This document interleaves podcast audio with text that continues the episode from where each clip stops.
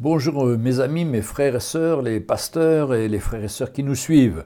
Aujourd'hui c'est mon deuxième jour et je voudrais vous parler donc euh, de toujours de cette formation dans le ministère et j'aimerais revenir sur les différents ministères et vous dire que ce n'est pas une formation théologique ou théorique qui vous permet d'exercer tel ou tel ministère, mais surtout l'appel de Dieu que vous avez reçu et qui doit être approuvé d'une part par les anciens de votre Église locale, et surtout lorsque vous vous mettez à l'œuvre dans ce ministère reçu, il doit porter des fruits à la gloire du Seigneur, aussi bien dans votre couple, votre famille et dans votre Église locale. J'insiste, mes chers frères, pour vous dire que quel que soit votre ministère, aussi glorieux soit-il, cela commence toujours à la maison. C'est la maison qui est notre première Église.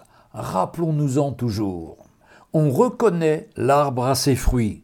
Maintenant, je voudrais vous parler de tout ce qui est écrit dans le Nouveau Testament au sujet de ces ministères qui travaillaient ensemble pour construire l'Église. Eh bien, cette méthode est toujours d'actualité aussi longtemps que l'Église sera sur terre. Le même esprit qui était à l'œuvre lorsque l'Église a commencé est toujours à l'œuvre aujourd'hui. Jésus n'a pas changé. Encore aujourd'hui, il donne des ministères identiques à ceux qu'il a donnés au commencement, et cela dans le même but, que son corps, l'Église, soit édifié, et que le peuple arrive à la perfection énoncée dans Éphésiens 4, verset 13, jusqu'à ce que nous soyons tous parvenus à l'unité de la foi et à la connaissance du Fils de Dieu, à l'état de l'homme fait à la mesure de la stature parfaite de Christ. Voilà le programme. Il faut savoir que dans les années sombres de la chrétienté, ces cinq ministères avaient disparu pour un temps, parce que le monde et la religiosité étaient entrés dans l'Église. Mais aujourd'hui, Dieu est en train de restaurer ses ministères et d'amener le peuple sur la vraie fondation, afin qu'il parvienne à la maturité et atteigne enfin l'unité de la foi. C'est pour cela que les ministères ne peuvent être qu'unis uniquement par le message de la croix. C'est fondamental pour l'Église. Chacun des ministères est représenté par une onction spécifique et chacune d'elles est différente. Tout le travail accompli par ces ministères dépend entièrement de l'onction qui leur est attachée. C'est pourquoi il est dangereux d'essayer de les définir par la manière dont nous pensons qu'ils devraient fonctionner. Cela conduit les hommes à s'approprier des titres et à imiter les autres. Jésus exerçait lui-même les cinq ministères et il les accorde encore aujourd'hui comme il lui semble bon pour que sa propre nature soit donnée à l'Église au travers d'hommes en qui il investit son onction. Ainsi, ces ministères représentent le Seigneur Jésus-Christ dans l'Église. Quand les ministères travaillent ensemble dans l'unité, Christ est manifesté. L'autorité de l'Église de la Nouvelle Alliance est représentée par les cinq ministères et par les autres anciens de l'Église locale, travaillant ensemble pour accomplir la volonté de Dieu. Par conséquent, une seule personne ne peut représenter qu'une partie de l'autorité de Christ dans l'Église locale et a besoin de travailler ensemble avec d'autres onctions, d'autres ministères. Donc, le but des cinq ministères, c'est de travailler ensemble afin que les chrétiens puissent grandir en recevant ces différentes onctions qui sont complémentaires. Maintenant, quand il y a une seule onction comme le pasteur, les chrétiens ne peuvent grandir au-delà d'un certain point que le pasteur peut les emmener. Mais dans le Nouveau Testament, il n'y a pas de ministère indépendant ni d'église isolée. Au contraire, nous voyons de nombreuses églises locales à travers l'Empire romain, reliées par les cinq ministères, travaillant et fonctionnant comme une seule église. C'est pourquoi le peuple de Dieu pouvait parvenir à la maturité. Il n'y avait pas de barrière de dénomination, de race, de culture, de langue, de nationalité ou de statut social. Je vous rappelle aussi que c'était le temps de la Pax Romana, qui a duré 200 ans et permis à l'Évangile de se répandre grâce à l'Empire romain qui avait conquis de nombreuses nations et permettait la libre circulation entre elles, un peu comme aujourd'hui avec Internet qui n'a pas de frontières. Maintenant, une des caractéristiques importantes, c'est d'être envoyé, et non pas dans un ministère indépendant et solitaire. Ainsi, les différents ministres sont envoyés. C'est un point essentiel qu'il faut comprendre. Nous voyons dans le livre des Actes et dans les épîtres de l'apôtre Paul qui était envoyé par son Église locale et lorsqu'il revenait, il rendait compte de sa mission parce qu'il avait été envoyé. Quand vous n'avez pas été envoyé, vous n'avez pas de compte à rendre à personne.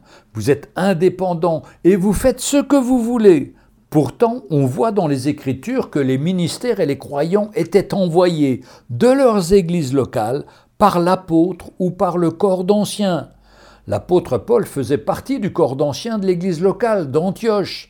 Il partait en voyage et revenait. Lors de ses voyages, il construisait des relations durables avec ses compagnons et avec les autres hommes loin dans d'autres églises locales. De plus, il continuait à travailler en unité avec eux pour répandre l'Évangile et fortifier l'Église. Il y a de nombreux exemples dans le livre des Actes et les épîtres du Nouveau Testament qui montrent comment les cinq ministères travaillaient ensemble dans l'unité afin d'équiper les chrétiens pour l'œuvre du ministère et conduire l'Église à la maturité. Nous voyons les nous voyons les apôtres travailler étroitement avec tous les autres ministères, qu'ils soient prophètes, évangélistes, pasteurs ou enseignants. Personne n'agissait dans l'indépendance. Chacun reconnaissait le rôle et la valeur de l'autre. Et cela amenait l'unité dans la foi et une ferme fondation pour l'Église. Tous ces ministères sont indispensables parce que chaque onction est différente mais nécessaire pour la construction de l'Église. Les chrétiens sont alors capables de grandir dans la connaissance du Fils de Dieu et de parvenir à la maturité en atteignant la plénitude complète de Christ, selon Éphésiens 4.13. C'est cela la volonté de Dieu pour son Église eh bien nous pouvons aussi regarder le rôle de chaque ministère. Bien sûr, je vais survoler ce rôle parce que on pourrait en passer des jours à parler sur chacun de ces ministères. Mais selon la grâce de Dieu, dans chaque onction des cinq ministères, il y avait une autorité spirituelle différente. Ainsi, l'apôtre et le prophète ont une autorité plus grande que les autres ministères. L'apôtre pose la fondation il révèle Christ et le cœur de Christ pour l'Église. En d'autres termes, chaque chrétien qui reçoit le message apostolique sait, depuis le début de sa conversion, qu'il a perdu sa vie, qu'elle ne lui appartient plus. L'apôtre est un père pour beaucoup d'églises, de responsables d'églises et de chrétiens, car il apporte un élément de sécurité et de protection à l'église grâce à l'onction qui est dans sa vie. De ce fait, il est facile de comprendre que ce ministère et cette onction apportent l'unité entre les églises locales. L'apôtre est aussi celui qui protège la sainte doctrine de Christ.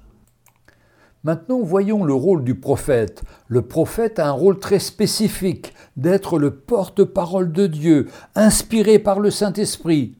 Dans le Nouveau Testament, c'est Jean-Baptiste qui décrit le mieux ce ministère. Lorsqu'il parle de Jésus, il dit, il a son van à la main, il nettoiera son air, et il amènera son blé dans le grenier, mais il brûlera la faille. Mais il brûlera la paille dans un feu qui ne s'éteint point. C'est le ministère d'autorité qui prêche la repentance, la purification et la séparation c'est le ministère d'autorité qui prêche la repentance, la purification et la séparation dans la crainte de Dieu. Une petite aparté. Ces dernières années, le ministère prophétique a souvent été mal compris par les chrétiens qui ont eu tendance à ne retenir qu'un seul aspect, la manifestation de dons de l'Esprit. La manifestation des dons de l'Esprit, prophétie, parole de sagesse et parole de connaissance Pourtant, nous devons avoir une vision plus claire de ce qu'est le ministère prophétique et de son importance pour le peuple de Dieu. L'apôtre Paul nous encourage tous à désirer les dons spirituels, particulièrement le don de prophétie. Mais le fait qu'un chrétien prophétise ne fait pas de lui un prophète. Nous devons vraiment comprendre ce point, car aujourd'hui de nombreuses personnes se déclarent elles-mêmes prophètes parce qu'elles prophétisent. Les quatre filles de Philippe, l'évangéliste, n'étaient pas prophétesses, mais elles prophétisaient. Acte 21, versets 8 à 9. Même si elles prophétisaient. Acte 21, versets 8 à 9. La preuve, c'est que c'est le prophète Agabus qui est venu de Judée en tant que ministère de prophète et qui a prophétisé à l'apôtre Paul ce qui l'attendait à Jérusalem. C'est dans le livre des Actes à la suite de ce passage, acte 21, versets 10 et 11. Donc il est important de faire la différence entre les deux. J'insiste encore sur la différence entre le ministère apostolique et le don de prophétie. Regardons dans Acte 5 la terrible histoire d'Ananias et de Saphira, et où l'apôtre Pierre exerce ce ministère prophétique dans les versets 3 et 4 du chapitre 5. Pierre leur dit Ananias, pourquoi Satan a-t-il rempli ton cœur au point que tu mentes au Saint-Esprit et que tu n'aies retenu une partie du prix du champ? S'il n'avait pas été vendu, ne te restait-il pas? Et après qu'il a été vendu, le prix n'était-il pas à ta disposition? Comment as-tu pu mettre en ton cœur un pareil dessein? Ce n'est pas à des hommes que tu as menti, mais à Dieu. Et là nous voyons les terribles conséquences de ce mensonge où d'abord Ananias tombe et expire, puis trois heures plus tard, c'est le tour de Saphira, qui va aussi mentir et mourir. Cela va amener une grande crainte dans toute l'assemblée, ainsi qu'à ceux qui apprirent ces choses, c'est-à-dire nous. On ne se moque pas du Saint-Esprit et on ne ment pas au Saint-Esprit. Maintenant, je veux parler de l'évangéliste, qui est un homme qui est consumé par le désir de proclamer la bonne nouvelle de Jésus-Christ pour le salut des âmes, et qui est prêt à donner sa vie pour ce but. Son message est simple, mais puissant, et souvent accompagné de miracles et de guérisons. La présence de l'évangéliste dans les églises locales est importante parce que son onction inspire les chrétiens et les encourage à partager la bonne nouvelle de Jésus-Christ autour d'eux. Maintenant parlons du pasteur. Le pasteur, c'est comme un bon berger. Le pasteur veille sur le peuple de Dieu, le nourrit et le protège. En effet, quelqu'un qui a un appel de pasteur a avant tout un cœur pour prendre soin du troupeau, des chrétiens qui lui sont confiés. Dans la conversation que Jésus a eue avec Pierre dans l'évangile de Jean, chapitre 21, verset 15, nous voyons qu'avant d'aller au ciel, Jésus voulait s'assurer que l'Église du Nouveau Testament serait dans les mains d'hommes qui comprendraient leur appel et auraient le troupeau à cœur.